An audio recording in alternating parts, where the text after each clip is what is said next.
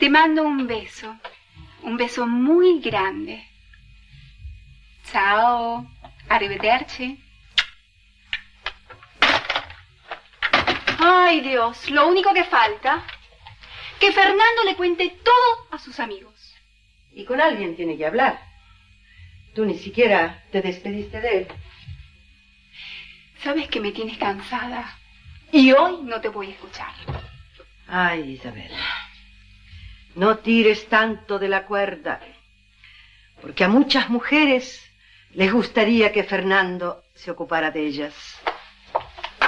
Vete al diablo.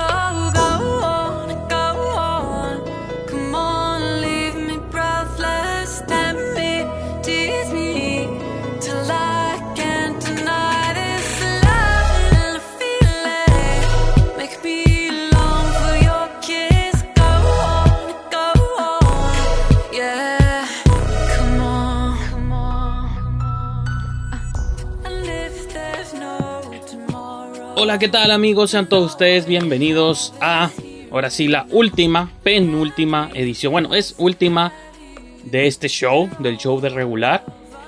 El mero 25 de diciembre van a amanecer con un regalo. Este, si están suscritos al canal en YouTube y en Spotify. Así que no es técnicamente el último episodio del 2020. Pero del show regular. Yo sé que lo había anunciado la semana pasada, o hace una semana. Bueno, sí, la semana pasada, cuando hicimos nuestro top 10. Dije dos mentiras, ¿no? En ese programa. La primera era de que iba a ser el último show del año, y no lo fue así, como se van a dar cuenta ahorita. Y la segunda es que en aquel, cuando hice mi top 10 de terror, que lo hice junto a Livia y Adrián, que han sido co-hosts habituales aquí de- del programa, hicimos nuestro top 10 de terror, cada quien eligió 10 películas, dicho los invito a que visiten ese programa. Está dividido como en dos partes, está la parte 1, el volumen 1, y está el volumen 2, que cada uno duró como una hora aproximadamente, pero en la descripción del segundo video hay un easter egg, o bueno, se le puede llamar así, al que yo llamo el Brihande Scott, que es un video de dos horas y feria que reúne las partes 1 y las partes 2, por si quieren quemárselo todo este, completo, ahí está el Brihande Scott, pero si lo prefieren como dosificar, está el volumen 1 y el volumen 2, es lo mismo, ¿no? Pero bueno, esa es nomás la mención. Ah, y en ese video hicimos yo, Olivia y Adrián nuestro top. Cada quien eligió sus 10 películas de terror favoritas y un montón de otras cosas que dijimos. Pero en ese show yo dije que no iba a ser un top regular porque había sido un año muy caótico, casi no hubo estrenos de cines. Al momento que estoy grabando este episodio no he visto ni siquiera Wonder Woman, la de Wonder Woman 84. Entonces no sé en qué lugar eh, va a figurar en la lista. No puedo ponerla en primer lugar todavía porque, porque todos sabemos que iba a ser el primer lugar Wonder Woman. No la puedo poner en uno por principios de que no la he visto, ¿no? Entonces, y seguramente voy a subir un review al canal una vez que, que la vea. Pero no la he visto. Y en general, pues si hacemos la idea por la cual no quería hacer un top 10, que realmente es un top 40, como se dieron cuenta en el título, es porque pues todas las movies, el 90% de películas que vimos este año fueron en video, lo cual parece que es una transición que por la que está este, la industria del cine, el video, no sabemos qué va a pasar en 2021. Había un montón de estrenos tentativos en salas para el 2021. Pero no sabemos qué va a pasar allá afuera, es un caos. Entonces, estuve en todos modos repasando mi lista. Mi lista es. Usualmente yo hago como top 100 porque ya añado. En Letterboxd añado como todo lo que veo, ¿no? Cada película que voy viendo en el año la voy vertiendo en la misma lista, la misma lista las voy acomodando. Y por eso termino con una lista infinita como de más de 100 películas. Y de algún modo pues estuve repasando y dije, creo que a partir del 40 puedo empezar ya como, ya están como las que sí me gustaron, me gustaron de verdad, ¿no? Entonces, más que nada, eso va a ser lo que voy a repasar en este programa. La otra cosa que voy a hacer diferente, usualmente digo el título, menciono unos detalles y luego entramos pues a una descripción, a una historia súper profunda de por qué me gustó, detalles, esto y lo otro, y como me voy acordando, ¿no?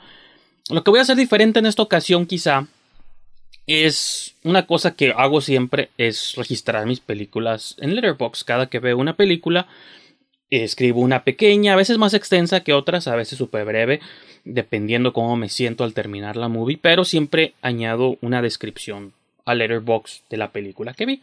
Usualmente cuando son las nuevas, nuevas, ¿no? Cuando son, veo movies viejas o algo así casualmente, a veces no pongo nada, pues digo, no tiene caso. Y aún así intento poner pequeñas descripciones, pero eh, cuando son movies nuevas, porque sé que al momento de hacer estos tops de fin de año, pues me van a servir de algo, ¿no? Entonces, estuve repasando y estas top 40 movies, de las 40 movies, escribí unas pequeñas anotaciones. Entonces, de algún modo, como para promover lo que hago también en Letterboxd, y eso dije, bueno, ¿qué pasa si en lugar de sentarme, leer los títulos y todo, este, y platicarles de lo que me acuerdo de cada movie, mejor les leo vilmente tal cual. Va a ser como la hora de la lectura, más bien, ¿no? Este, en lugar de un review o un video tradicional, les voy a leer lo que escribí en Letterboxd en el momento que vi la película y van a ser como los de algún modo creo que esos, esos párrafos también encapsulan las emociones del momento que a lo mejor ahorita ya no me acuerdo específicamente, sobre todo películas que vienen enero, febrero, marzo, mayo, por allá. Pues a lo mejor ya no me acuerdo tan claramente por qué las tenía en mi top. Si leo como el párrafo, a lo mejor me acuerdo tantito. Y a lo mejor de algún modo puedo compartir con ustedes pues esas mismas sensaciones, ¿no? Eh, de haber visto la movie. Entonces, pues sí, prácticamente esa va a ser la dinámica del día de hoy. Voy a leer el título, les voy a poner el póster por acá y les voy a este, leer vilmente como si fueran ni ustedes niños y yo fuera su maestra de kinder, les voy a leer qué fue lo que puse, pues lo que escribí eh, en cada película, ¿no? Entonces, una vez que esto ya ha quedado claro, espero que pues que disfruten el viaje el video no sé cuánto vaya a durar. Tengo la esperanza de que dure mínimo, mínimo una hora.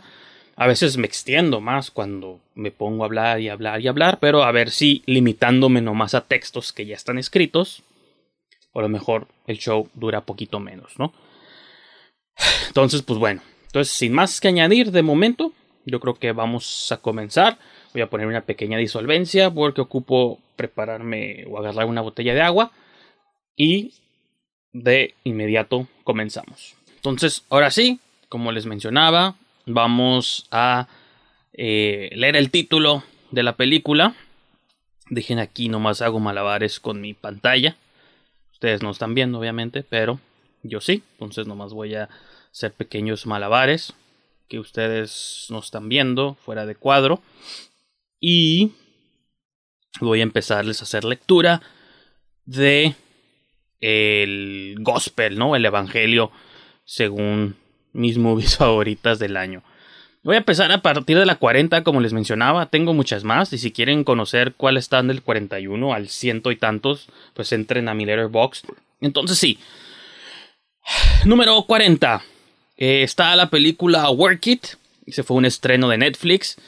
Dirigido por Laura Terruso que Laura Terruso, ¿qué más hizo? No, pensé que había hecho otras cosas este, que había visto previamente, pero no. Lo que escribí en el box de esta película fue eh, lo siguiente. Dice, no sabía quién era Sabrina Carpenter, más allá de su nombre, antes de esta movie. Créanme, todos seguiremos su carrera después. La movie baila el mismo ritmo de Step Up meets Pitch Perfect, sin la originalidad de ninguna de ellas, pero no importa el cine de competencias musicales y danza ha estado vivo desde antes que todos nosotros y para ser una, y para una original de Netflix pudo ser peor o simplemente mala. Si hablamos en el lenguaje del 2020, le debe más, digamos, a Eurovisión que a The Kissing Booth 2.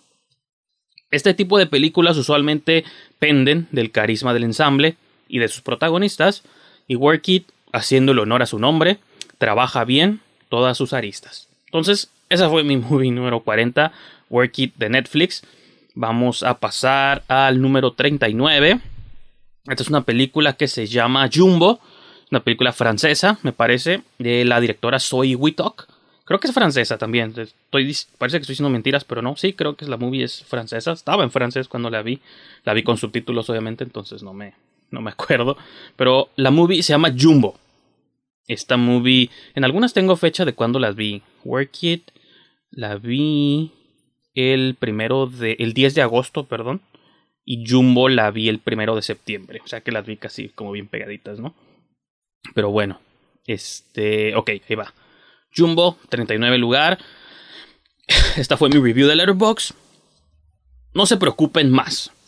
Si tenían necesidad de una movie donde una mujer, Noemi Merland, se enamora y fantasea sexualmente con una atracción de feria llamada Jumbo, ahora está cubierta. O sea, si tienen la necesidad de ver una movie este, sobre este tópico específico donde una mujer se enamora y fantasea sexualmente de una atracción de feria llamada Jumbo, ahora su atención, su necesidad está cubierta. Siempre me ha fascinado la disparidad gráfica en la que América y Europa abordan el tabú de la sexualidad femenina. Pienso en películas como Yes God Yes, que vi recién, y aunque me gustó bastante, todo el plot gira en torno a las fantasías, la exploración del cuerpo y otros apetitos de una chica, Natalia Dyer, que Yes God Yes es una movie que también está en mi lista un poco más abajo. Pero se limita bastante a ser una comedia pudorosa y recatada. En cambio, el compromiso de Merland y su directora Wittok con Jumbo. El compromiso de Merland y su directora Wittok con, Jumbo es totalmente despreocupado, donde la protagonista pasa un 50% de la trama sin ropa y nunca no se siente integral a la tesis de la obra misma. Es a donde somos lo que somos, nos gusta lo que nos gusta, deseamos lo que deseamos y pasamos más tiempo buscando la aprobación de otros sobre nuestros propios sentimientos queriéndonos convencer de que nuestra existencia es una condición mental y no un estilo de vida. Entonces, es una movie, es de las más extrañas que yo creo pueden ver este año, porque, como digo, fielmente la protagonista se enamora de una rueda de la fortuna llamada Jumbo en un parque de atracciones y pues tiene que lidiar con eso. Entonces, esa fue mi número 39. Vamos a pasar a la número 38 con The Craft de otra Zoe, pero ahora es de Zoe Lister Jones. Esa es mi número 38. Esta la vi el 29 de octubre, unos dos días antes de Halloween. Y mi review es el siguiente. Tengo un historial extenso de amar movies que nadie más. Así que vamos añadiendo otra a la lista. The Craft Legacy tenía una enorme montaña que escalar, pero muy parecido a The Witches de Ron Howard. Separar entre la nostalgia por los noventas y simplemente admirar una película moderna bajo, bajo sus propios méritos es una montaña interna que nosotros mismos tenemos que escalar. Es injusto querer medir todo el tiempo lo nuevo con la misma vara que mesuramos el pasado. No solo las narrativas cambian, nosotros también cambiamos. Como el título lo sugiere, la película trata de continuar el legado mágico que asentaron las brujas de The Craft en la original. Hay una cualidad temporal que la movie de 1996 tiene que ésta se siente demasiado 2020, tanto que me preocupa pensar cómo envejecerá dentro de un par de décadas. Mas no puedo culpar a Zoe Lister Jones, la directora, por querer aprovechar su turno trascendente para taclear los temas de sexo y de género que le preocupan. Un par de nombres importantes que alcancé a leer en los agradecimientos del film son el de Olivia Wilde y Diablo Cody, quienes, muy similar a las brujas de la trama misma, Lily, Frankie, Tabby y Lourdes, son ejemplos de la poderosa influencia creativa que las mujeres o en general personas pueden tener cuando se impulsan las unas a las otras. Mi cosa favorita e inesperada de Legacy fue la cálida relación madre e hija entre Michelle Monaghan y Kylie Spani, y cómo, y cómo se enfrentan juntas pero solas a un mundo de aborrecibles hombres. Por otro lado, la contradictoria relación entre Lily y Timmy, quienes al igual que el resto del Coven funcionan como trágicos avatares, de las múltiples maneras en que la sociedad condena al ostracismo a los que se asumen marginados. Y es unos elementos que hace interesante esta película The Craft de Legacy, por eso está en mi número 38, me parece. Vamos al número 37, Run de Anish Shaganti, me parece que se llama el director, sí, Anish Shaganti o Shaganti, no sé cómo se pronuncia, ahí disculpen. Estaba emocionado, esta la vi, ¿cuándo la vi? A ver si tengo por aquí el, este, el 26 de noviembre. Estaba emocionado por ver el follow-up de Anish Shaganti tras su impresionante Searching del 2018. ¿Se acuerdan Searching? Esta película que está narrada con puras computadoras y Facebook y todo eso. Muy buena movie, creo que esa movie estuvo en mi top el año que la vi. Aquí entra un territorio narrativo más convencional, abandonando el Screen Life, que esa es la técnica que inventó Timur Bekambetov de Screen Life, movies contadas a través del puro monitor de computadora. Eh, dice, abandonando el Screen Life y la vida digital, aunque no puede evitar autorreferenciarse de vez en cuando, para contar un thriller casi de single location, muy a la Blumhouse, muy a la Blumhouse. Es inevitable no pensar en Ma u otras películas recientes sobre madres sospechosas, y todo recae en la habilidad de Shaganti para generar tensión con la cámara, separando así su movie de lo que pudo ser una Lifetime o Marvista. Paréntesis, ya saben cómo les encantan a ellos también esas movies de mamás psicópatas. La otra mitad de su éxito sin duda cae en la mancuerna de dos grandes actores, la veterana Sarah Paulson y la principiante Kiera J. Allen. Entonces, ese fue mi review de Run, la movie que estuvo en 37 lugar. Ahora vamos al 36 con Nocturne.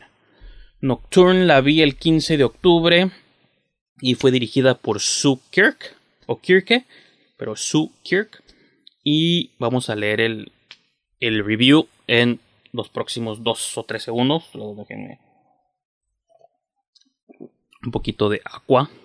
Este. Ok. Este año he visto mi dosis de óperas primas que han colocado en el radar una amplia gama de cineastas debutantes. Vamos a citar múltiples. Carlo Mirabella Davis con Swallow, Andrew Patterson con The Best of Night, Blow the Man Down, dirigida por, co-dirigida por Daniel Kurdi y Bridget Savage Cole, Emma, de Autumn the Wild, y Zoe Wittock con Jumbo, que una de ellas ya las mencioné y otras las voy a mencionar más adelante. Incluso arrastraré un par que me vienen a la mente del pasado año, como Braid de Mitzi Peirone, que ya está en iTunes, por cierto, la pueden comprar, se las recomiendo, y Paradise Hills de Alice Waddington, entre muchos, muchos otros ejemplos. Todo ese comercial fue para decir que añado orgullosamente a Kirk a la dicha lista, pues con su Nocturne comparte varios elementos con los realizadores citados, ya citados. La idea no es que hagan su obra maestra tras un primer intento, pero claramente existen las herramientas visuales y tienen las influencias indicadas para hacerlo. Es una cruz entre Raw y The Perfection, si tuviera que compararla con algo reciente, bastante reminiscente a esas Yali de mujeres en problemas, poseídas por su arte, música clásica, instituciones grises y pasillos penumbrosos, acechadas más por entidades simbólicas que sobrenaturales. Lo mejor de todo es que la película me parece una crítica a la educación rigurosa y las escuelas pseudoprestigiosas, que manipulan la psicología de una juventud para perseguir la perfección.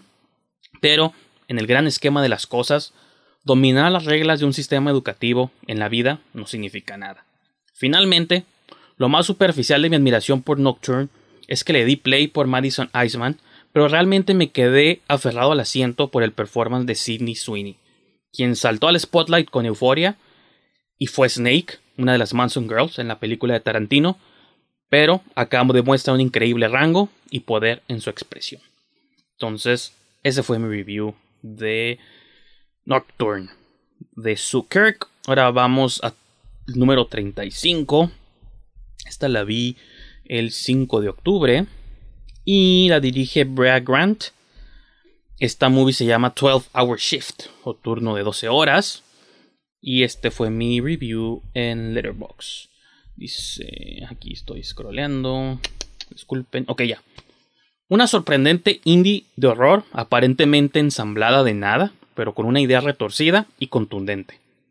Un caper criminal, dos puntos. Es un caper criminal de órganos, riñones en específicos, para vender en el mercado clandestino, ejecutado por personajes incompetentes y un humor súper, súper negro. El guion de Brad Grant, que también es directora, explota al máximo su única locación, los corredores ocupados de un hospital, para presentarnos un elenco de quirky characters y de cómo se tropiezan de una situación caótica a otra, irreverente y ultra sangrienta. Es difícil no decir que Mandy, la enfermera antipática pero efectiva, interpretada por Angela Betty, se roba el show, como suele, pero el cañón suelto de Regina, su prima interpretada por Chloe Farnworth, le da una corrida por su dinero. Este, como el título lo sugiere, 12 Hour Shift es para, es para quienes quieran pasar un turno extendido de medianoche, 12 horas, en una clínica del infierno. Y 12 Hour Shift es una movie que los incito a que la busquen. Obviamente todas estas están en mi lista porque me gustaron mucho, pero la de 12 Hour Shift me gustó bastante. Y sí está como muy abajo en la lista tal vez, pero creo que es de las movies que más se quedaron conmigo este, este año. Entonces sí los invito mucho a que vean 12 Hour Shift, si la pueden encontrar por ahí. Número 34 tenemos Buffalo o Bufaleado este, hay un, título le pusieron aquí en México. Sí la llegaron a estrenar unas cuantas semanas en cartelera. Me acuerdo haber visto el póster. Creí que en mi vida esta movie iba a llegar a, México. Pero sí llegó. En 34 lugar tengo Buffalo, dirigida por Tanya Wexler. Y a continuación va mi pequeña texto que escribí cuando la vi en Letterboxd. Dice: Aunque soy Deutsch lleva rato en películas, casi siempre es como carismático personaje secundario o lead de comedias románticas. Esta es la movie que espero sea su vehículo transformador de indie darling a superestrella.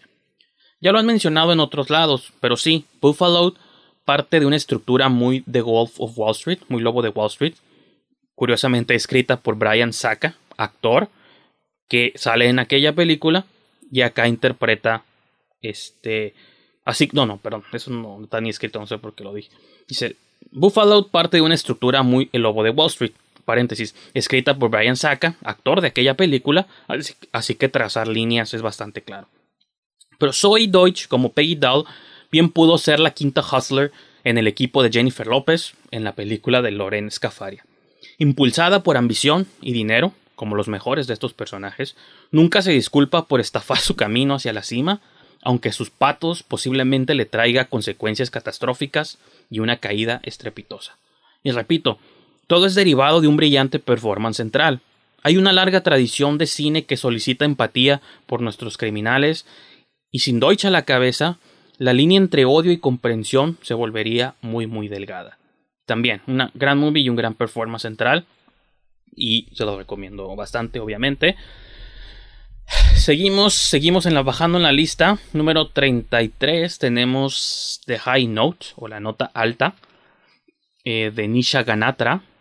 Esta movie la vi el 2 de junio y esto fue lo que escribí de The High Note. Ya saben lo que voy a decir. Dakota Johnson no comete mal ante mis ojos, y eso es verdad. Para mí, ella entra en la misma categoría de Kristen Stewart o Robert Pattinson es donde sus carreras postadaptaciones malas de novelas románticas se han convertido en un magnífico tour de redención. Aquí ella encabeza un drama cómico sobre el mundo de la producción musical, que vive en una suerte de Yesterday o A Star is Born, quizá con mayor sustancia que la primera, o sea, Yesterday, pero menos estilizada o intensa que la de Bradley Cooper. Y quizá lo más emocionante y sentimental, miento si digo que mis ojos no lagrimearon ocasionalmente, es un reparto secundario que aporta matices inesperados. Tanto Tracy Ellis Ross, como la popstar desvaneciéndose, que vivió mejores épocas, y Kelvin Harrison Jr. como el talento ascendente en potencia. Y como Maggie, el personaje de Dakota Johnson, deberá hacer malabares con todas las personalidades en conflicto. Entonces, eso es mi en conflicto. Ahí termina. No sé por qué tenía. Como que no puse separación entre este y el siguiente review. Pero ahí están mis comentarios de High Note. Número 32. Mm. Esta va a ser un, una elección, una decisión controversial, tal vez para muchos, porque sé que mucha gente amó esta película. Y pues espero que mi review más o menos describa por qué no. De hecho, tengo dos reviews pequeñas, voy a leer ambas. 32 lugar tengo eh, Retrato de una mujer en fuego, Portrait of a Lady on Fire de Celine Siama. Este, esta movie la vi dos veces, una en video y otra en cines. Entonces, no sé cuál es el primer review que tengo. Aquí he anotado un... Ok, dice... Voy a leer primero el, el- el primero que escribí. Dice, aunque comparte los mejores beats de una de mis películas favoritas de la década, Carol, también tiene elementos de una de mis más odiadas, Call Me By Your Name. En ese limbo entre lo extraordinario y lo, insoportable vive Portrait of a Lady on Fire. No es una mala película, ni a leguas, todo lo contrario, pero hubo segmentos en el centro donde nunca sentí el punch emocional para el que me estaba anticipando, casi rechinando los dientes. Es cosa de conexión personal y el hype es una cosa real. Si no, pregúntenle a todos los que apenas vieron Parasite después de ganar el Oscar. Posiblemente, en este caso, a mí el hype me predispuso demasiado. Prometo un par de, en un par de meses, prometo verla en un par de meses, reverla en un par de meses, tal vez cuando finalmente azote teatros. Entonces, el review que escribí cuando una vez que la vi en cines es el siguiente. Dice, cuando reseñé Portrait la primera vez, atrás, en febrero, comenté, prometo un, par, un rewatch en un par de meses. Supongo que ese par de meses tomaron más de lo planeado, gracias COVID, entre paréntesis, pero sentí que la película de Celine Siama era una experiencia para conectar con en pantalla grande. Pues, ¿qué creen? Vengo con una buena y una mala. Sin duda la experiencia visual es impresionante y el epílogo con Vivaldi es estrujador de entrañas. Pero, en general comprobé que no importa el tamaño de la proyección, la anécdota me sigue pareciendo superficial e irrelevante.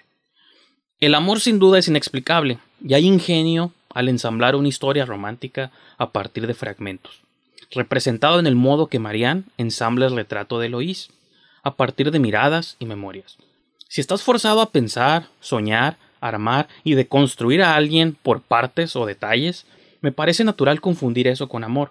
Las protagonistas sucumben ante un poderoso romance efímero que celebramos desde nuestras butacas, pero encontré poca solidez para engancharme o desear un futuro posterior a las condiciones mágicas del encuentro.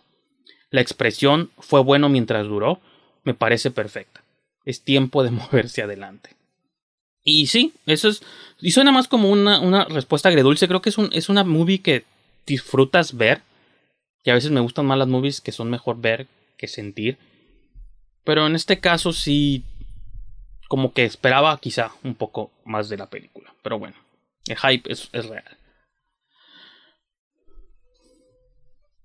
Ahora vamos al número 31.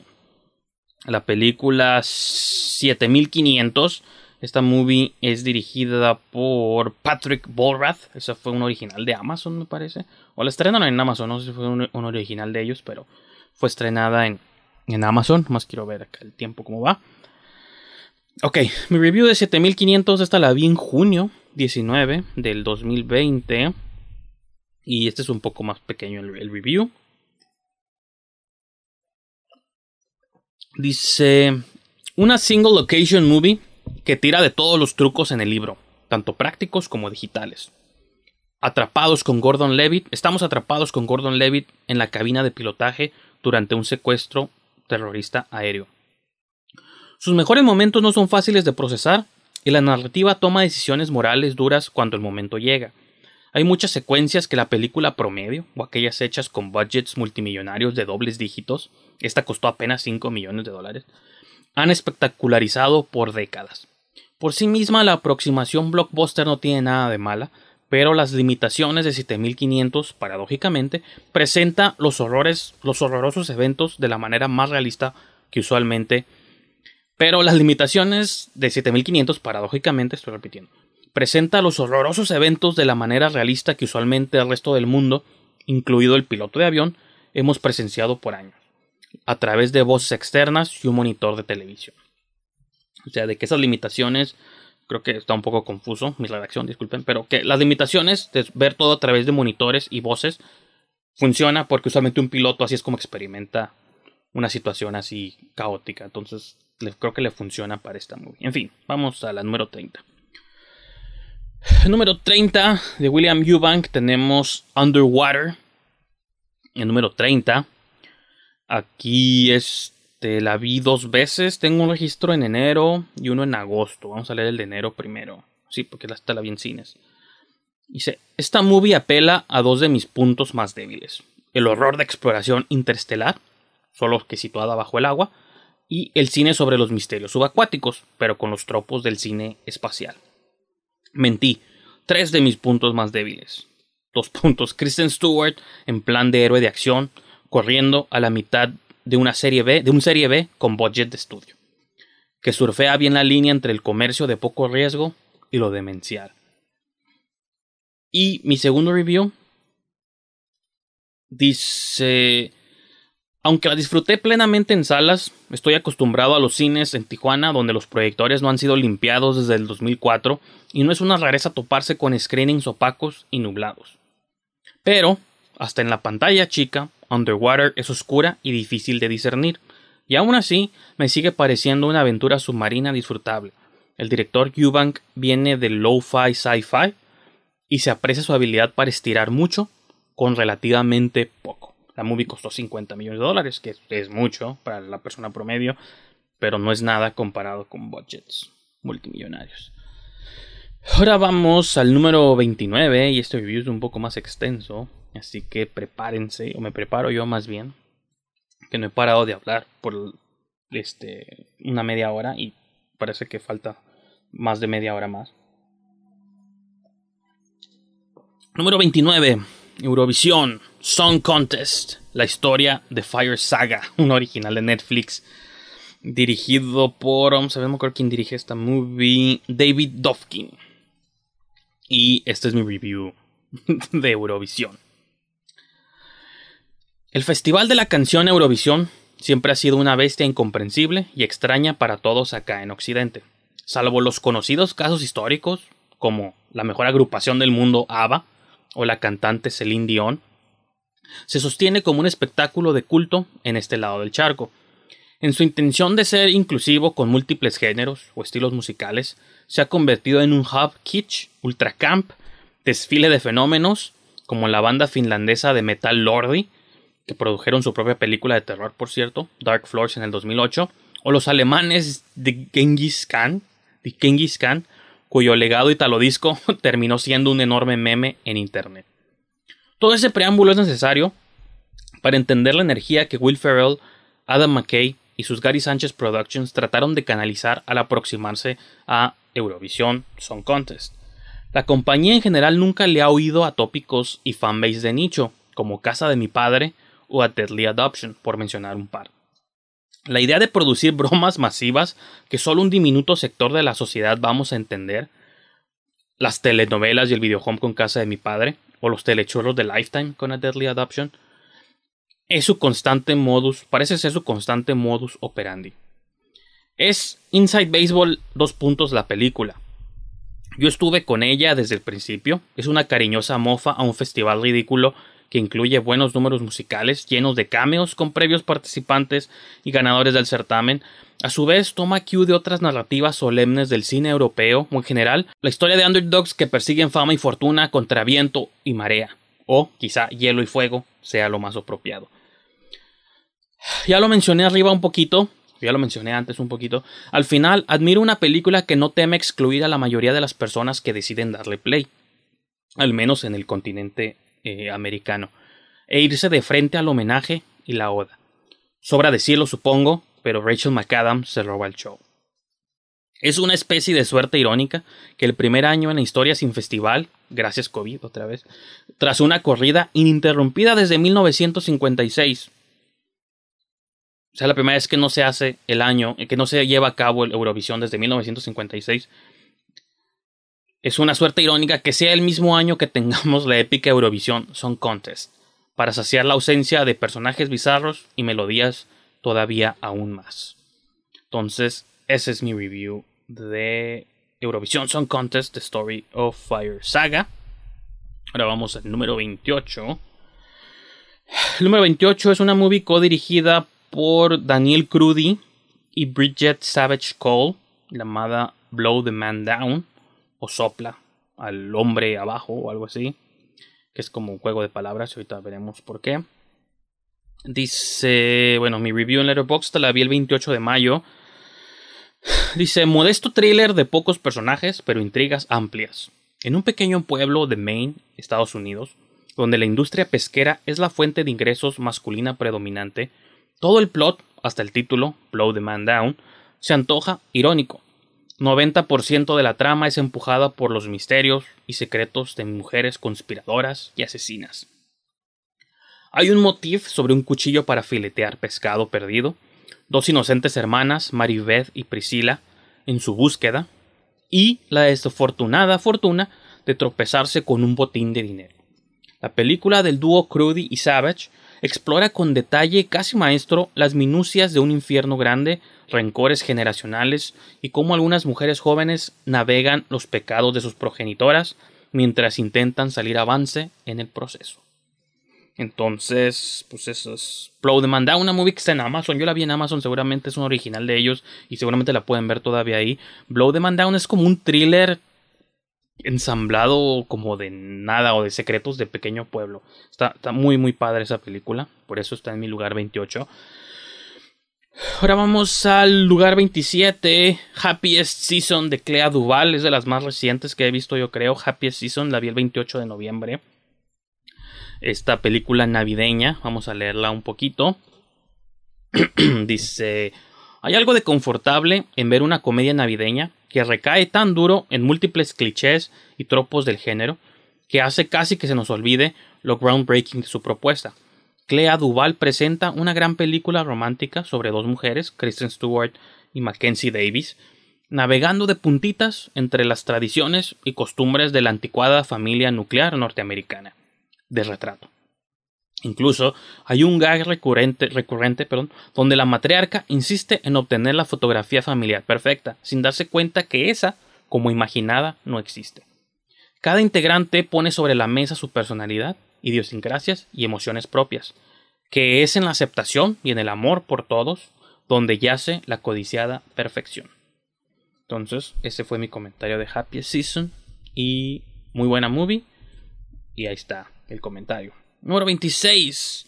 Vámonos con Palm Springs de Max Barbakov. Barbakov, sí, Simón, Max Barbakov que escribí sobre Palm Springs, vista el 11 de julio del 2020. Creo que este síndrome del claustro que nos acongoja, si no a todos, a la mayoría, repercute en el cinema que ahora consideramos bueno. Y no es que Palm Springs no se lo merezca, aunque prefiero Happy Dead Day por mucho, la saga, sino que la sequía general de estrenos con contenido fantástico, ciencia ficción o high concepts nos hacen voltear a estas pequeñas joyas como si fuesen shots de aire fresco. Y es una movie que vi como recientemente la pandemia, entonces como que todavía estaba frustrado de que teníamos que conformarnos con estas movies cuando yo quería ver estrenos de cines o sorpresa nunca los íbamos a ver. Quizá la, lección, quizá la sección de los time loops sea un poco más emocionante que la mitad by the numbers de comedia romántica, pero entre el ground soundtrack hay unos maravillosos needle drops de Italo Disco de Patrick Cowley y los todavía más grandes ojos brunos de Christine Mailotti hacen que la aventura completa valga la pena. Ah, y los dinosaurios.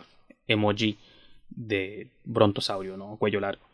Porque hay unos dinosaurios en la movie y nunca te explican por qué. No, o sea, no sé qué tienen que ver los dinosaurios con los time loops. Y tendría que spoilear cosas, pero hay dinosaurios. Eso no, no lo entendí muy bien, pero bueno. El punto es que ese es el número 26. Vamos al número 25. Vista el 22 de enero. The Color Out of Space. El color fuera del espacio de Richard Stanley. Este. Que escribí de esta movie. Y que esta movie por mucho tiempo estuvo en mi top 10, pero la tuve que ir sacando conforme avanzaba el año. Dice. En un 2020 apenas en pañales. Y todavía había optimismo allá afuera, ¿no? En un 2020 apenas en pañales, Richard Stanley tiene mi película favorita del año so far. Nick, Nicolas Cage está haciéndose justicia por todos los directos a video de su carrera cuando decide taclear lo bizarro en movies como Mom and Dad, Mandy o la exhibición aquí presente. Incluso puedo meter ahí Into the Spider-Verse, ¿por qué no? Color Out of Space satisface esa obsesión por los rosas neón y monstruos repugnantes que no sabíamos que teníamos. logra hacerte reír un segundo gracias a la intensidad inherente de Cage y sacarte escalofríos al otro con la imaginería grotesca de H.P. Lovecraft. La movie puede tener el significado o la profundidad que uno quiera achacarle, o bien pueden ser dos simples horas de alpacas espaciales, porque hay unas alpacas ahí en la movie. Entonces, ese fue mi número 25, Color of Space. Vamos al número 24. A partir de aquí muchas se van a empezar a empalmar. Si vieron mi top de películas de horror, muchas se van a empezar a empalmar porque pues en el top general obviamente meto las de horror y meto las de otros géneros. Entonces por eso muchas se van a repetir. Aunque en el top de horror fue más freestyle y dije lo primero que se me ocurría. Aquí vilmente estoy leyendo mis reviews de Letterboxd, mis primeras impresiones. Entonces a lo mejor sí hay una diferencia entre lo que dije allá y lo que estoy diciendo acá. Pero bueno. Lo menciono porque la siguiente movie que voy a mencionar es Becky, mi número 24, que esa fue la que estuvo en décimo lugar en mi top 10 de horror. Entonces, por eso quería hacer la, aclaración. Esta movie es dirigida por Carrie Munion, Murnion y Jonathan Milot. Y esta movie la vi el 5 de junio, no sé si ya había dicho eso, si no lo repito, no pasa nada. Y este fue mi review de cuando vi Becky. Si tuviera que hacer una lista con sorpresas del año, sin duda Becky figuraría al tope. Y eso sigue siendo verdad. No esperaba más que un schlocky directo a video con un plot de genérico y durante los primeros minutos la movie casi te convence de ello. Su trama genérica presenta a la adolescente, adolescente perdón, disatisfecha, mamá muerta de cáncer, papá pasivo e ignorante, a la adolescente un papá pasivo e ignorante y una madrastra amable pero odiada. Aún con todo eso, hay unas elecciones directivas de la mancuerna que nos trajo Curis que se sienten por encima del promedio, comparando visualmente las escuelas con prisiones, por ejemplo, y ese solo es el principio de múltiples paralelos y juxtaposiciones que traza la película. Quizás el símil más impresionante de la historia sea un spoiler, pero entre el neonazi barbado de Kevin James y la siempre maravillosa Scream Princess Lulu Wilson se revelan más parecidos que diferencias, sobre todo cuando el primero emprende un sendero de ultraviolencia y la segunda una batalla hipersangrienta por la supervivencia ambos detrás de un mega simbólico MacGuffin. El simple hecho de ver a una piba de 13 años poniéndose toda Jane Wick sobre el trasero de una pandilla de racistas expresidiarios convierte en esta pieza en un visionado obligatorio de explotación moderno. Entonces, eso fue Becky, de no me acuerdo los codirectores, pero regresen unos segundos el video y, y lo van a leer. Número 23, a ver si no le apagan su pantalla o se salen del video una vez que lo lea. Pero mi número 23 fue New Mutants, The New Mutants de Josh Boone. Una movie que también alcancé a ver en cines. El 5 de septiembre del 2020. Y esto fue lo que escribí de The New Mutants. Los nuevos mutantes. Si no les gustó el cierre a la trilogía de Shyamalan con Glass, prepárense para tampoco disfrutar el broche a la mitología cinemática de X-Men. Fuera de ser takes de horror sobre la clásica fórmula del superhéroe, ambas movies comparten una ambientación limitada, contenida a un instituto mental, pocos personajes trastornados y una investigación liderada por una doctora con motivaciones dudosas. The New Mutant se inclina quizá más a la fantasía que a la de construcción, logrando ser una película de terror, así como una de gente con poderes. La mayoría de los teens carecen de una personalidad sólida, parecen extraídos casi de cualquier slasher este, de los noventas, y lo digo eso como un cumplido. Pero ya hay un encanto automático que ponen sobre la mesa actores como Anja Taylor Joy, este, canalizando a su mejor Fairuza Balk en The Craft, solo que rubia y con un acento cuestionable ruso, y Macy Williams en un tono de dulce niña lobo, incluso la newcomer Blue Hunt en su primer rol en la historia de pantalla grande. La moderación es un atributo que usualmente no se asocia con las películas que abren con el logotipo de Marvel y es fácil dejar que todos los años conjeturas, incertidumbres, plazos postergados y controversias alrededor tinten nuestra opinión del proyecto, de un proyecto sumergido en anticipación. Pero, como entusiasta del cine fantástico y de estas ocasionales curiosidades que brotan del género más popular de nuestros tiempos, de superhéroes, me atrevo a decir que la obra se sintió como un rayo de creatividad y esperanza para un futuro que nunca tendremos. Los nuevos mutantes envejecieron y no hubo verdadera oportunidad de conocerlos. Entonces ese fue mi número 23. Ahora vamos al número 22. Otra movie que ya pueden ver en Disney Plus. llamada Mulan. Mulan. de la directora Nikki Caro. Entonces, esta la vi el 4 de septiembre. No la vi en cines, la vi por ahí en alguna de mis páginas favoritas, que ustedes ya saben cuáles son, pero ahora la pueden ver legalmente por Disney Plus, así que eso que les sirva de confort. Que escribí de Mulan? Dice, esta, en esta sequía otra vez, me abrí casi como la misma frase la otra, porque era como todavía estábamos sintiendo esta sequía, ¿no? Y la seguimos sintiendo. En esta sequía de cine espectáculo y grandes producciones, me parece que Mulan se cierne como ave fénix sobre el resto, simplemente por atacar primero. Desconozco 100% tanto la leyenda en que se basa, así como la animación de 1998, que la caricatura la vi después de ver este movie, como para comparar.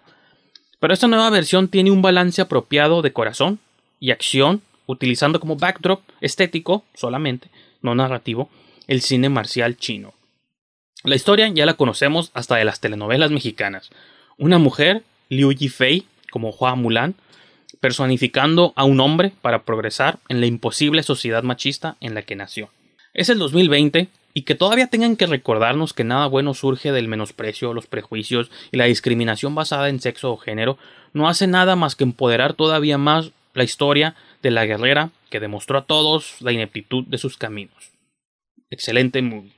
Entonces, eso me, gustó bastante, sentí que en el momento que la vi, lo épico de la película, lo aprecié bastante porque había sido un año donde realmente no habíamos visto ese tipo de material tan épico y tan grande. Entonces Mulan sobresalió y alcanzó mi número 22. Ahora vamos al número 21. En el número 21 tenemos The Hunt o La Cacería de Craig Sobel. Esto fue lo que escribí de The Hunt el 21 de marzo que vimos esta película. Su único... Ay, estoy acomodando. Su único detrimento, quizá, es ser tan vinculada, es estar tan vinculada al discurso político del presente, donde movies como Knives Out quizá fueron un poco más ingeniosas. Me pregunto cómo evolucionará en 5 o 10 años. Pero en lo demás, es una buena amalgama de los beats más intensos de Bakurau, más los, los cómicos de Ready or Not, todo envuelto en un perfecto paquete de emociones frenéticas de medianoche. Y no voy a mentir, entré a ver la movie en parte por Emma Roberts, pero Betty, Gilpin y Hilary Swank se roban el show. Hay una intensa batalla campal inspirada por Kill Bill en algún punto de la obra que será difícil de superar en mucho, mucho tiempo. Y eso es verdad. La batalla este, final entre Hilary Swank y Betty Gilpin para las épocas, ¿no? Y creo que es de las batallas este, que más tengo, que más me gustaron de, de este año. Entonces, si nomás por el final de la movie, vean The Hunt o La Cacería de Blumhouse, dirigida por Craig Sobel. Ahora sí, vamos a, ya estamos entrando al top 20. Estas son las 20 finalistas. Número 20 tenemos The Five Bloods de Spike Lee. Este fue también otro original de Netflix, me parece. Este, no sé si este va a salir en cines, si la compró Netflix o simplemente ya estaba planeada, pero la terminamos viendo todos en Netflix, ¿no? Yo la vi el 12 de junio y esta fue mi review. Empieza como una extraña comedia directo a video sobre reunir a la banda de nuevo. Un grupo de amigos hacen un travelogue de Vietnam, pero poco a poco se transforma en el mismo cine del que ocasionalmente se mofa, Rambo y otras historias de supervivencia en la inhóspita selva, guerreros perseguidos por fantasmas del pasado y, ante todo, el punzante comentario social de Spike Lee devolviéndose o desenvolviéndose a una película gore, bélica y de horror. Es un épico de 150 minutos que nos transporta directo a la aventura salvaje. Por instantes nos recuerda Triple Frontier de J.C. Chandor del pasado año, donde un grupo de ex militares marginados andan tras un botín millonario. Pero reitero, la fábula de violencia de Lee va por otras cosas. A pesar de tener más parentesco con el drama o el cine de acción, una parte de mí no puede evitar sentirla como una de las películas de terror más definitivas de este 2020. Relevante, agonizante, pero con moraleja esperanzadora. Y eso es verdad. Para mí, The Five Blood será de otros géneros, pero creo que no deja de ser una película de horror. Y cuando la vean, si ya la vieron, este, podrán estar o no de acuerdo. Vamos al número 19. En 19 tenemos On the Rocks de Sofía Coppola. Este fue una estrenada en Apple TV, me parece. Yo no la vi en Apple TV porque nadie quien tiene Apple TV allá afuera, pero esta fue su más reciente movie de Sofía Coppola. Y esto fue lo que escribí. hice un pan, ¿no? Como Somewhere entre Somewhere, o sea, como en algún lugar entre Somewhere, porque así se llama una de las películas de ella. Somewhere entre Somewhere y Lost in Translation, o Perdidos en Tokio. Pero completamente diferente, porque todas las movies de Sofía Coppola son, o deberían ser, un evento. En partes comedia romántica, pero sin romance, y en otras partes es película de detectives, pero sin la detección de nada. Como era de anticiparse desde el póster, el corazón de la historia lo componen Bill Murray y Rashida Jones, como mancuerna, padre e hija, utilizando como excusa la sospechada infidelidad que vive uno de ellos en casa, y realmente, donde realmente el misterio de resolver es el distanciamiento generacional y sus respectivas soledades, ¿no? del, padre y la hija. Me parece uno de esos quirky thrillers neoyorquinos, un subgénero que otros cineastas han acaparado por años, pero ahora desde la, desde la perspectiva peculiar de Sofía Coppola. Me gustó mucho esa movie, me entretuvo bastante y repito, me recuerdo esos thrillers que están basados como de nada, pero te meten en la trama y todo era por Bill Murray y Rashida Jones. Creo que de las mejores actuaciones curadas de, de, del año. Número 18. En 18 tenemos La Plataforma o El Hoyo, película española. Tiene como esos dos títulos, ¿no? Yo siempre le menciono la plataforma porque en inglés le pusieron The Platform, pero realmente se llama El Hoyo. Esta la vi el 20 de marzo en Netflix y vamos a leer lo que escribí de The Platform. Dice, en algún lugar entre los tempranos Vicenzo Natali y Darren Aronofsky, la plataforma se erige como un impresionante debut sci-fi. Es una fábula nada sutil sobre la repartición de bienes y riquezas que inevitablemente se desenvuelve en carnicería y violencia. Por otro lado, nunca he entendido eso de acusar una movie de metáfora obvia, como si fuese algo malo. Pienso mucho en la película Mother de Aronofsky, que también la acusaron mucho de este, metáfora obvia, pero eso no está escrito, nomás se los digo a ustedes, porque eso me incitó a escribir lo que escribí aquí. Dice, nunca he entendido eso de acusar una movie de metáfora obvia, como si fuese algo malo. Las películas siempre pueden servir como moralejas fáciles de compartir y recomendar, en especial si está en Netflix, y que trascienden el paso del tiempo como cualquier otro cuento o anécdota milenaria. Como cualquier otro cuento o anécdota milenaria. Ya he estado leyendo tanto que ya se me lengua la traba.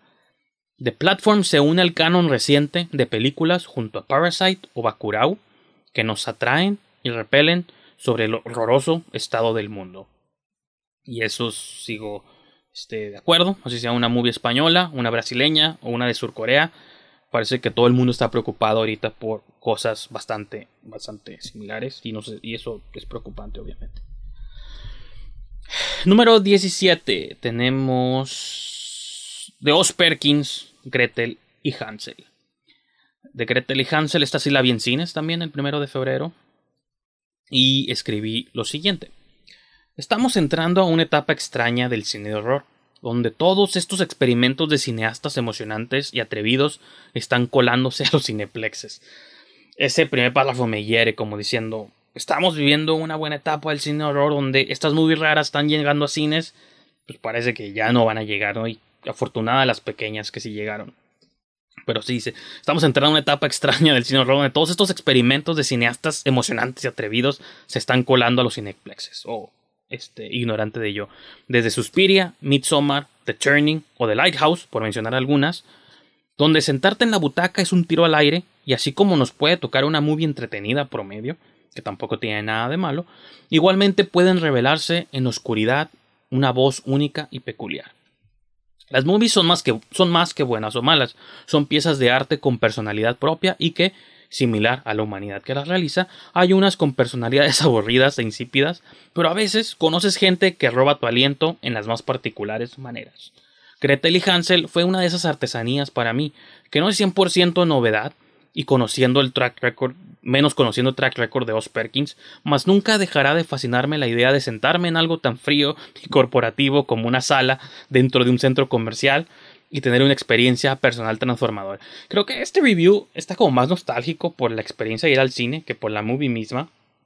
Y creo que Gretel y Hansel, nomás por eso mismo, yo creo que debería pasarla a los primeros lugares. No me acordaba de este review, creo que del 90% de los textos estos no me acordaba lo que escribí de ellos, menos si es una movie que vi el primero de febrero.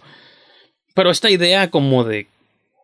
de como el romance por esta idea de Dice, nunca me dejará de fascinar la idea de sentarme en algo tan frío y corporativo como una sala de cine en un centro comercial, que esos son lo que son los cines hoy en día. Ya no existen estos cines como de, de así de antaño, ¿no? De, de, abuelitos. Y tener una experiencia transformadora, ¿no? Como esta idea de entrar en un lugar, pues como digo, tan corporativo y tener una experiencia que te cambia la vida, es una cosa que en ese momento me estaba emocionando y en esos tiempos ya ni siquiera sabemos si es una experiencia o no sabemos hasta cuándo es una experiencia que volveremos a sentir. Entonces, lo que... Pues interesante, interesante opinión. Y me quedo con ese review como uno de mis favoritos. Eh, bastante egocéntrico, ¿no? Decir, oh, escribí algo muy bueno. O sea, me, me, leyéndolo ahorita como que me, me, pegó más, ¿no? Quizá, porque me sentía optimista en aquel momento. Pero bueno, continuemos con la lista. Eh, número 16, hablando, una movie que ya mencioné un par de veces. Bakurau, de Clever Mendoza Filo y Juliano Dorneles o Dornelles. Esta es una movie que vi el 8 de marzo y vamos a leer mi review después de un pequeño trago. Ok, vamos a darle. Aunque Parasite capturó de un modo muy específico e inexplicable la atención del zeitgeist, Bakurau es otro ejercicio de género que pudo haberse beneficiado de la misma atención. Ganó premio del jurado en Cannes en 2019. Y ojo, no es el caso de minimizar una película para levantar a la otra. Ambas son obras maestras de horror en su propio respecto. Pero en toda honestidad, la fábula de violencia plasmada en el film de Mendoza Filo y Dorneles resuena más con nuestros trastornos, resuena más con nuestros trastornos latinoamericanos. Es muy buena, pero yo insisto que Bacurao resuena más con el mundo latino que la misma Parasite, a pesar de que Parasite tiene un comentario social que se vive en todo el mundo, ¿no? Esa es una opinión personal solamente.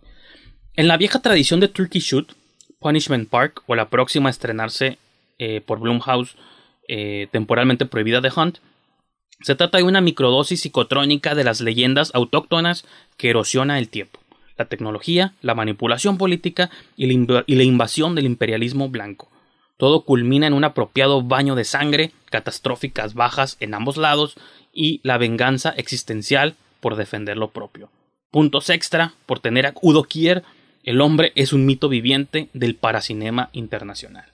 Entonces, esa, una movie con Udo Kier automáticamente debe tener varios puntos a su favor desde antes de verla. Entonces ese fue mi número 16. Eh, Bakurau. ¿Qué más? Número 15. Estamos llegando a la recta final de Gavin O'Connor. Tenemos The Way Back. Una muy protagonizada por Ben Affleck. Siempre pienso que la dirigió Ben Affleck, pero no. Porque era tan autobiográfica. Siempre creo. Siempre tengo que leer antes quién la dirigió. Porque mi instinto me dice que la dirigió Ben Affleck, pero no es verdad eso. Dice, esta la vi el 24 de marzo y dice, aunque por un lado es la cookie cutter película deportiva y por otro un drama de rehabilitación, la dinámica explosiva de O'Connor con Ben Affleck al frente, de nuevo, de Accountant quizá pasó, el contador quizá pasó un poco bajo el radar, pero es legítimamente buena. Eso es como un paréntesis, ¿no? la dinámica explosiva de O'Connor con Affleck al frente de nuevo, paréntesis, de Accountant o el contador quizá pasó un poco bajo el radar, pero es legítimamente buena. Este, entrega los thrills que todos esperamos sobre una clásica historia de underdogs contra las adversidades y demonios personales. Sin duda es uno de los mejores performances del actor en su corrida reciente, y sigo perplejo conmigo mismo que sin parecerme una movie 100% excepcional, además que no soy un basketball guy, porque toda la movie gira en torno al básquet, logró colarse e instalarse poco a poco bajo mis emociones. Es la magia del cine, supongo. Y pues una movie que sí, pequeña y aunque no es nada así como este, excepcional, quizá. Es una movie que creo que resuena bastante. Y si les gustan las movies deportivas, creo que también tiene más sentido. Número 14, The Rental de Dave Franco. La ópera prima de Dave Franco. Esa también la mencionamos en el programa de terror. Es un review más chiquito que el resto. Eh, y escribí lo siguiente, la vi el 8 de agosto y dice, honestamente no sé por qué los shitty ratings, junto a The Hunt, y del Hombre Invisible me parece uno de los más ingeniosos thrillers de horror del año.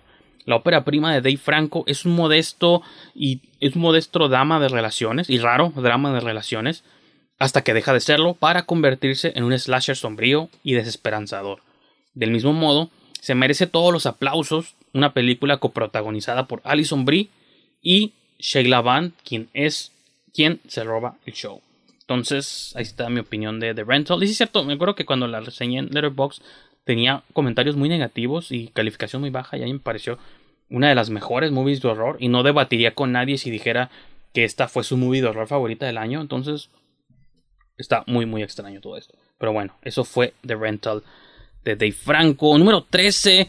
Número 13 va a estar raro porque no es una movie en absoluto. Y rara vez hago esto. Creo que la única vez que metí algo que no eran movies fue cuando se estrenó San Junípero de Black Mirror. Cuando se estrenó ese episodio de San Junípero de Black Mirror y lo metí a mi top del año. Una, porque lo puedes encontrar en Letterboxd. Y dos, porque Black Mirror son como mini movies, ¿no? Entonces, de algún modo, es como un loophole, ¿no? Un loophole que yo mismo me invento. Y digo, ah, pues es un episodio de una hora y feria. Es una película.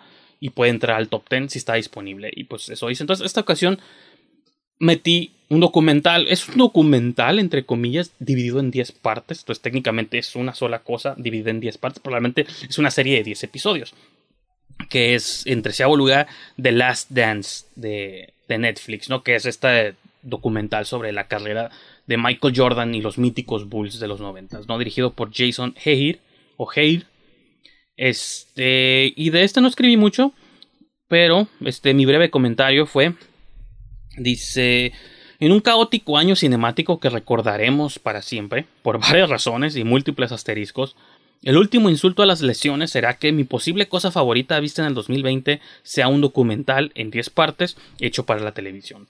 Holy shit, es como estoy sorprendido de que crea que, porque por mucho tiempo este estuvo en primer lugar, obviamente se fue desplazando, pero este es como la, lo general, ¿no?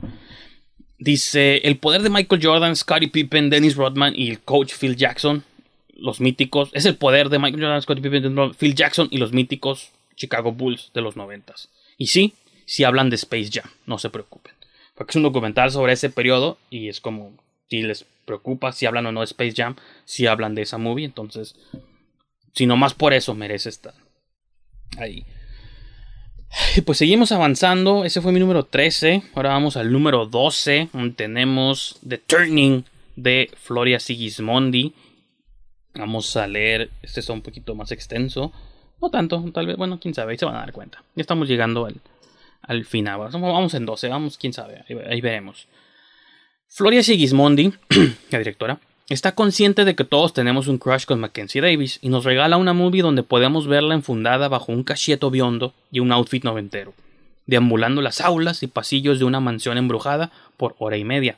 ¿Qué importa si el resto hace sentido? La película es un uroboros engañoso, porque si bien para los poco tolerantes la trama puede sentirse gastada, es una reinterpretación del clásico The Turn of the Screw o El giro de tuerca de Henry James, una novela fundacional para el horror y de la que múltiples autores llevan más de 100 años tomando prestado, o sea, robando.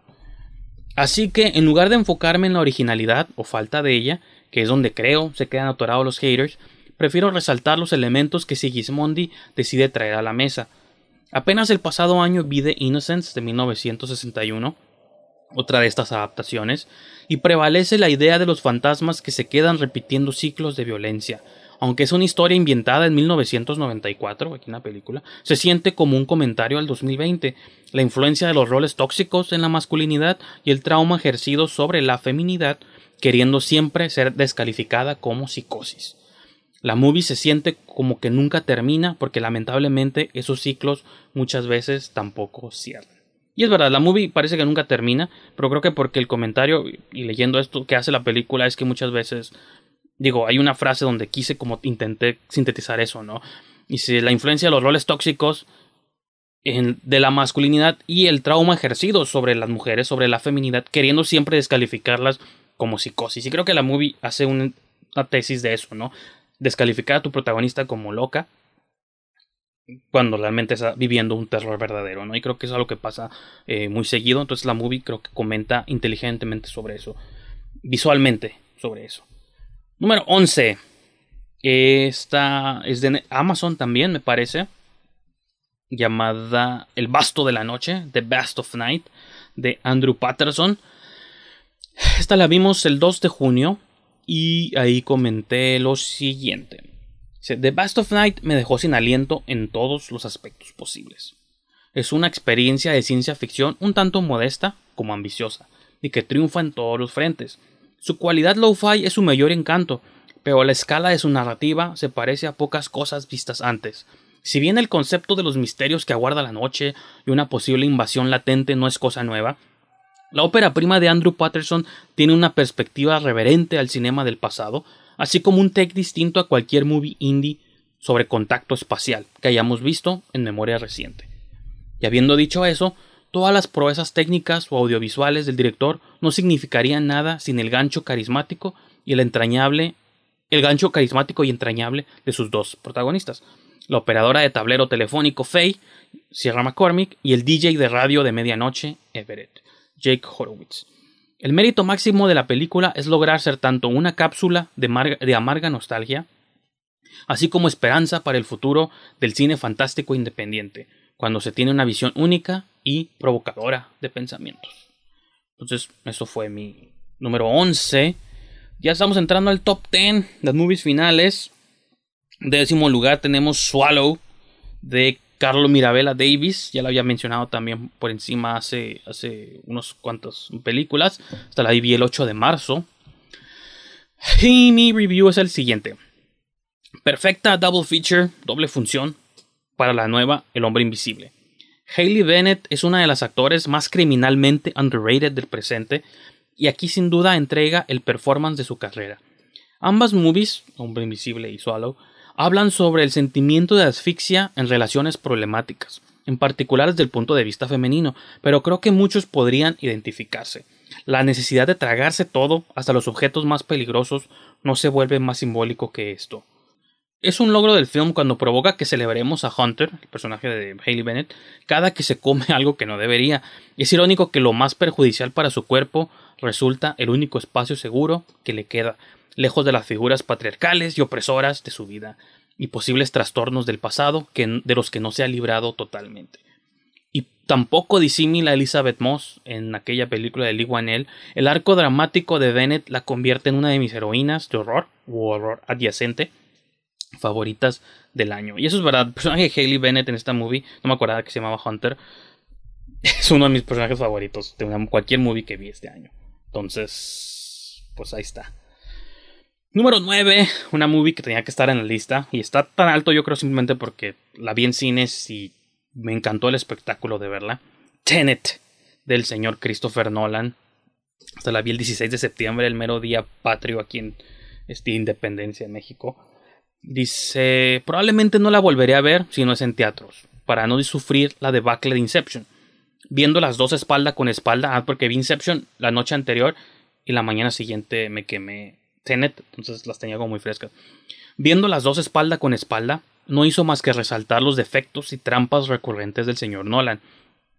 El cine de acción y el sci-fi constante sufre por tramas delgadas y el mínimo esfuerzo. El cine comercial. Voy a leer otra vez.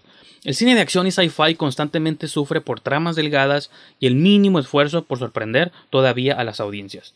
El modelo Marvel ha secuestrado al consciente colectivo y aunque el 80% de ellas me gustan, sí nos han entrenado a esperar ciertas estructuras narrativas. Tenet es igual de superficial que cualquier historia de superhombres o de intrigas internacionales. Es un espectáculo primordialmente, pero ese afán de manipular las reglas del tiempo y el espacio es lo que siempre hará única a la obra de Nolan y el motivo principal por el que es o será recordado en la historia del cine moderna. Sus movies aparentan ser sobre una cosa, pero realmente son sobre las posibilidades de montar el cine mismo, así sean sueños dentro de un sueño, o dos plots avanzando, retrocediendo en simultáneo, estamos viendo la magia del cine desenvolverse tal como nos la prometieron cuando pagamos la entrada. Y eso es verdad, podemos criticar los plots de Nolan todo lo que queramos, pero sus movies para mí siempre son sobre, sobre el cine mismo que sobre cualquier plot, ¿no? son, son como lecciones de cómo editar una película y creo que en esos este, tiene éxito y, es una área del cine que me gusta bastante también, la edición o el montaje, ¿no? Esa es la magia del cine. El número 8 tenemos The Assistant de Kitty Green. La asistente, esta la vi el 12 de mayo. Vamos a leer lo que escribí de The Assistant.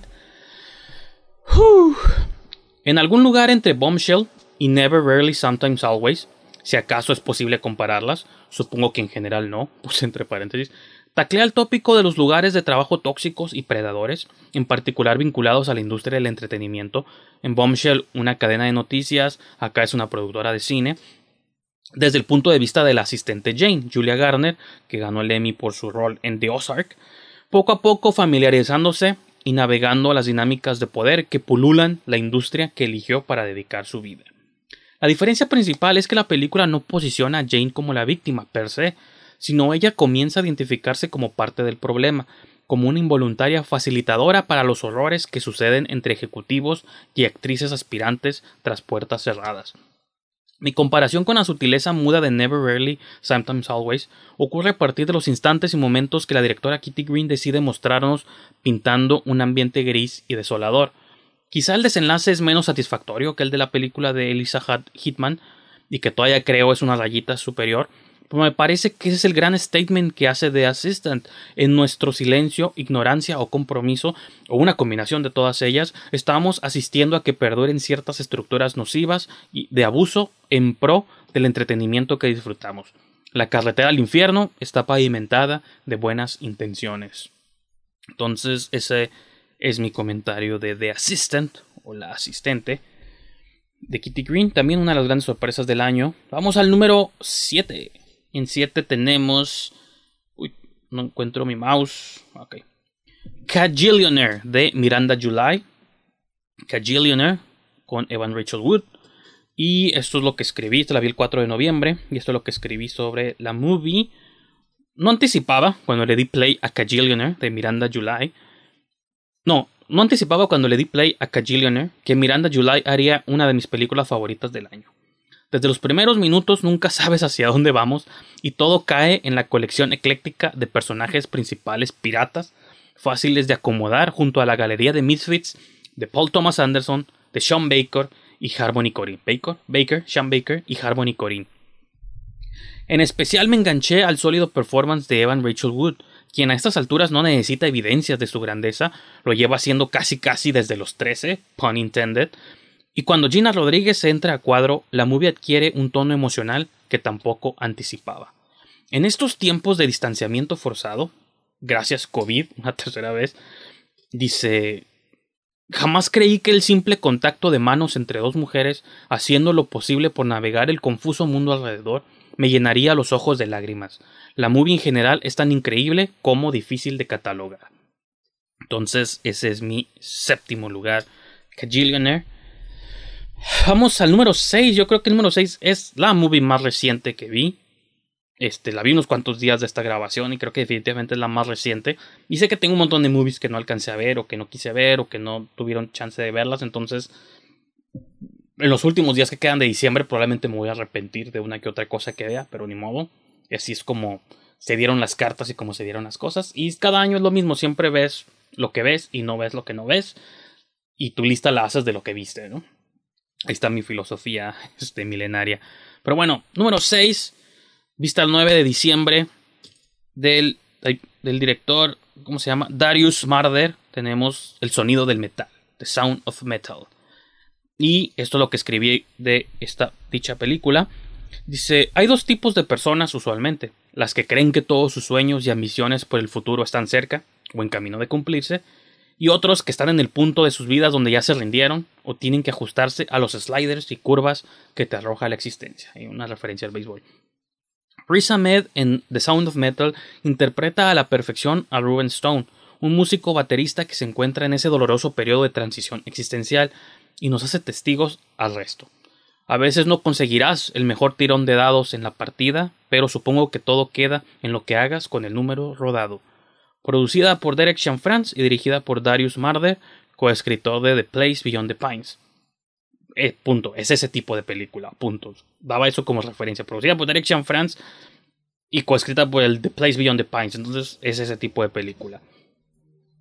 Un comentario extra, Olivia Cook tiene un rol pequeño, pero emocional y sustancioso. Entonces, esa fue mi número 6. Ya estamos entrando al top 5. El número 5 tenemos Bad Education de Corey Finley. La mala educación y no la de Almodóvar. Y esto es lo que escribí de Bad Education. Mucha gente se durmió en Corey Finley con su ópera prima Thoroughbreds, que creo que pueden ver en Netflix, o al menos me parece que no es discutida lo suficiente. Esa película estuvo en mi top 10 del 2018 en octavo lugar, la primera película de, de Corey Finley. Pero sin duda la narrativa operística de Bad Education la, convertirá, lo convertirá a él más bien, al director, en un nombre cotizado para futuros reencuentros. no. Voy a leer toda esta parte otra vez. Ya leí un montón y creo que mis ojos y todo, así que dispensen si toda esta parte está muy choppy y torpe. Vamos a leer otra vez. Mucha gente se durmió en Corey Finley con su ópera prima Thoroughbreds, o al menos me parece que no es discutida lo suficiente.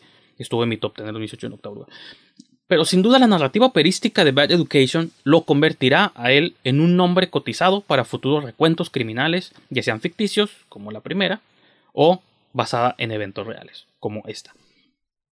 Al menos es mucho mejor que los chorizos pretenciosos de Adam McKay o David. Russell, cuando intentan desmantelar el patos delictivo y lo engranado que está con las instituciones americanas. Si algo, Bad Education va mucho más emparentada con The Frontrunner de Jason Reitman, una movie que también me gustó bastante del año pasado. Y tal vez ahora las estoy comparando porque ambas son magistralmente ancladas en performances de Hugh Jackman. Me entusiasma mucho este nuevo capítulo en la carrera del actor, post-Logan y otras tarifas sobrenaturales. Y eso es verdad, me interesa ver, o sea, una vez que ya se retiró, finalmente se quitó la sombra de Wolverine, Hugh Jackman, me gusta como estas elecciones dramáticas que está haciendo, ¿no? Entonces esa mereció mi quinto lugar. Cuarto lugar del señor Liguanel tenemos El hombre invisible, que no escribí tanto como según recordaba, pensé que había escrito quizá algo más intenso y, y largo, pero es nomás un pequeño parrafito, entonces esta la vi el 29 de febrero. Entonces, ahorita les voy a hacer mi comentario de The Invisible Man. Lee Wanell hizo la Lifetime Movie sobre la esposa golpeada y le inyectó su dosis habitual de fantasía y horror extremo. Véase Upgrade, su película previa, que también es maravillosa. Después de las estilizadas decisiones cinemáticas del director, tenemos a Elizabeth Moss robándose el show con su intensidad dramática canalizando a su Bruce Campbell interno cada que puede, peleando contra sí misma y extremidades fantasma. Porque es verdad, muchas partes están nomás ella como peleando consigo misma y eso es, pues, esa actuación, ¿no? Sin duda, una de las experiencias más intensas en memoria reciente, vista en teatros, otra vez cuando podemos ir al cine, llena de los thrills explotativos habituales del género, y que a su vez es un gran homenaje al clásico de Universal de 1933 y la obra de H.G. Wells que lo comenzó todo. Entonces, eso fue Invisible Man. Bueno, sí, estamos entrando en su top 3. Las tres últimas movies. Ahora sí, yo sé que la primera va a ser controversial, pero me vale. Y los que ya me han seguido por años seguramente ya saben porque no he mencionado una movie que debe haber estado en el top desde hace cuándo. Entonces, desde una vez los voy des, desilusionando, pero lo siento, así está la cosa. Tercer lugar, Possessor de Brandon Cronenberg. Esta la vi el 7 de noviembre. Y a continuación, esto fue lo que escribí de Possessor. Brandon definitivamente hizo una Cronenberg movie. No queda duda de ello. Se dispara directo al tope de las mejores del año, como un take psicotrónico de The Matrix y Ghost in the Shell. Quizá un poco más lo-fi, y despojada hasta los huesos, pero con ideas sobre la existencia y la identidad igual de grandes. Possessor encuentra también el modo de conciliar subgéneros que por lo general no nos topamos juntos, como el de espionaje tecnológico corporativo y el horror gore grotesco. Y el horror gore grotesco. Incluso estoy fascinado por el núcleo de la premisa misma, la posesión del cuerpo masculino por una psique predadora femenina, como si estuviera queriendo comentar sobre la transgresión de los géneros. Al final es una película de ciencia ficción que hace honor a las raíces del género mismo, nos deja con más preguntas que respuestas sobre la naturaleza humana y el futuro inmediato. Y es que quiero hacer énfasis en eso, de que dice, estoy fascinado por el núcleo de la premisa misma, la posesión del cuerpo masculino por una predadora femenina, como si estuviera queriendo comentar sobre la transgresión de los géneros. Y eso es lo que mencionaba en el, en el episodio de, de horror, como dándole la vuelta, ¿no? Usualmente es un hombre el que posee a una mujer en cualquiera de las acepciones que les vengan en mente. Aquí es una mujer la que está poseyendo a un hombre, lo está violando, ¿no? Desde su psicología y su psique, entonces lo está poseyendo, como el título lo sugiere. Y eso está muy interesante. Creo que eso es para mí lo más interesante de la movie, independiente de la ciencia ficción y todo lo demás. Cómo le da la vuelta a ese, a ese concepto de la, de la posesión o la violación. Eso está, está suave. Y pues ya llegamos a nuestro segundo lugar. El número 2 es una movie que ya mencioné hace unas cuantas películas de Elisa Hitman. Tenemos Never, Rarely, Sometimes, Always, o Nunca, Rara vez, a veces o siempre. Una movie que por cierto ya está a la venta, perdón, ya está a la venta en iTunes. Este, pensé que nunca la iban a poner acá en México, pero está a la venta disponible, entonces la pueden comprar, la pueden ver. Y yo los invito a que la, la, consigan, ¿no? O si mi texto los motiva a que la busquen, pues ahorita se los voy a leer. Pero sí es una, una, gran película. Obviamente está en mi segundo lugar. Entonces, pues mi, mi segunda muy favorita del año. Obviamente se las estoy recomendando. Esta la vi el 4 de abril. Y ese es un poquito más extenso el texto. Aquí sí voy a dar un, un trago de agua un poco más, más grande.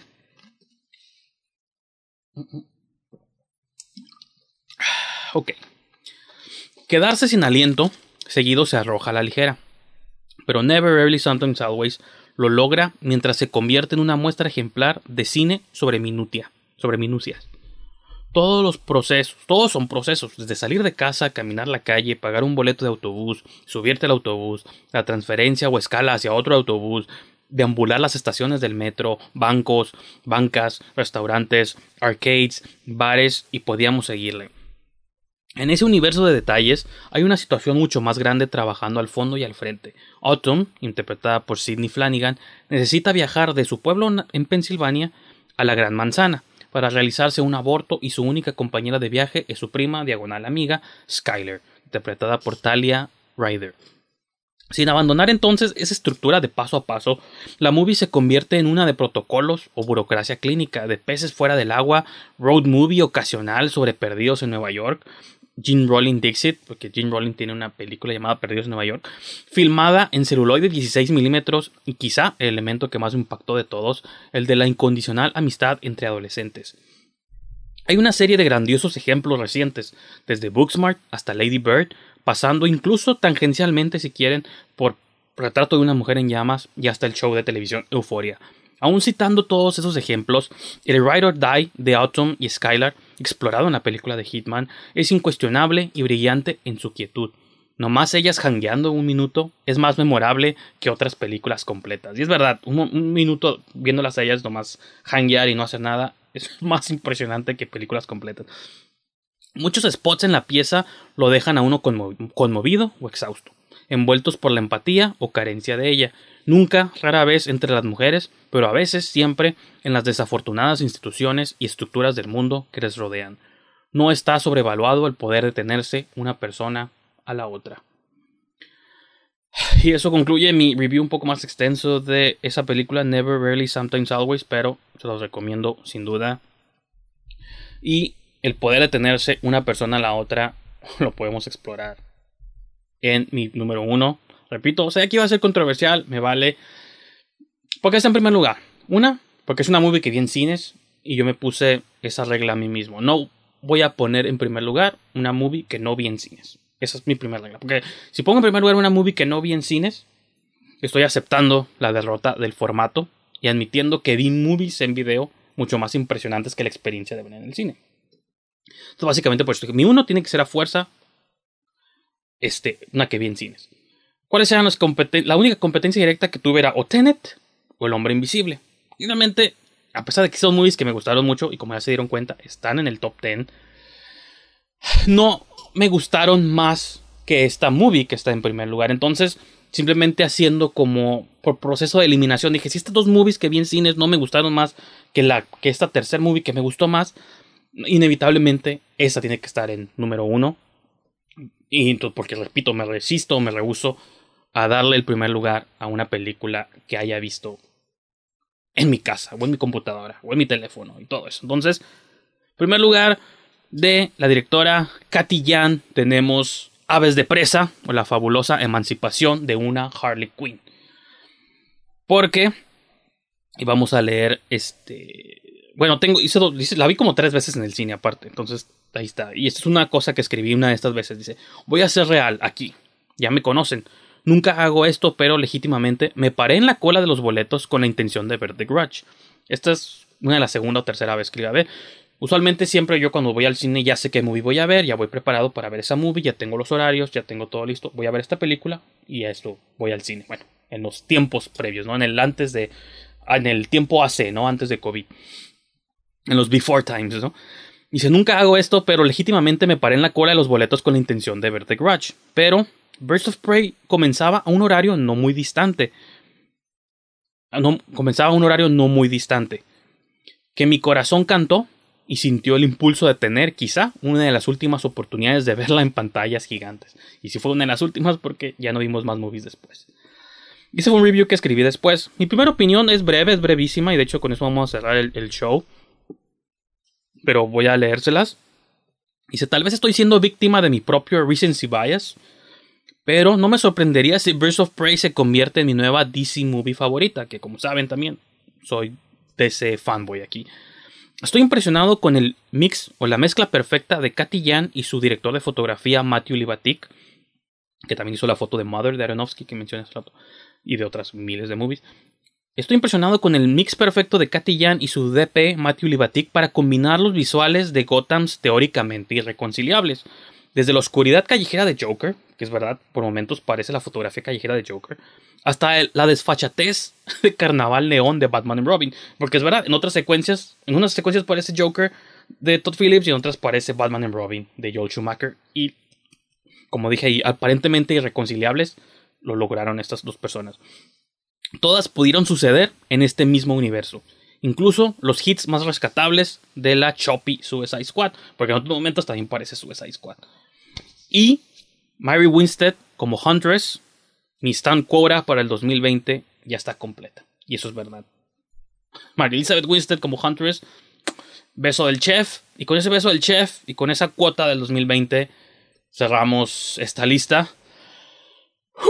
Y no voy a hacerlo muy extensa la despedida porque ya casi estoy sin aliento y sin ojos de tanto leer. No es fácil hacer shows largos cuando no estoy leyendo nada. Nomás estoy viendo a una persona a través del Zoom que estar leyendo un documento con este Arial, tipo, aunque es tipografía 72, de todos modos está, está difícil. Pero bueno, gracias por haberme acompañado en este top. Este, si lo escucharon o si lo vieron en YouTube, donde sea, este, comenten o este, escríbanme cuáles fueron sus movies, están de acuerdo, en cuáles están en desacuerdo. Seguramente van a estar en desacuerdo con el número uno, pero díganme ustedes cuál fue la mejor movie que vieron este año, ¿no? Acepto todo tipo de quejas, comentarios y reclamos. Eh, ya saben dónde seguirme. Y repito, este es el penúltimo show. Es, es el último show de la serie original. Es el penúltimo. En Navidad, en la mera mañana de Navidad, van a tener una pequeña sorpresa en el canal. Así que son los últimos shows del 2020. La próxima vez que nos veamos ante una cámara este, y un micrófono y toda una pantalla va a ser en el 2021. Entonces, pues nomás estén pendientes, manténganse suscritos. No se vayan a ningún lado y no se desesperen si pasan dos o tres semanas sin contenido nuevo. Tengo ideas de cosas que quiero subir en estas semanas muertas que no me cueste mucha producción. Pero en lo general, esa va a ser la dinámica. Así que con eso me despido. Feliz, felices fiestas, lo que sea que celebren. Boxing Day, no sé qué celebren ustedes o sus creencias. O si no celebran nada, también se vale. Y tengan feliz año nuevo 2021, sí. Esperemos que el 21 traiga mejores cosas, pero si son peores, siempre pueden contar con, con el internet y las cosas que pueden encontrar aquí en, la web, ¿no? Así que pues con eso, con eso nos dejamos. Esperemos que sea un próspero año de nuevas movies, aunque 90% de ellas sean en video también. Ya veremos. Seguramente, no sé si para estas alturas ya vieron o no vieron mi review de Wonder Woman, así que esa es otra, otra cosa. A lo mejor es un bonus también que van a toparse por ahí. Pues no más, gracias por haberme acompañado. No nos vamos a ningún lado y nos vemos pronto.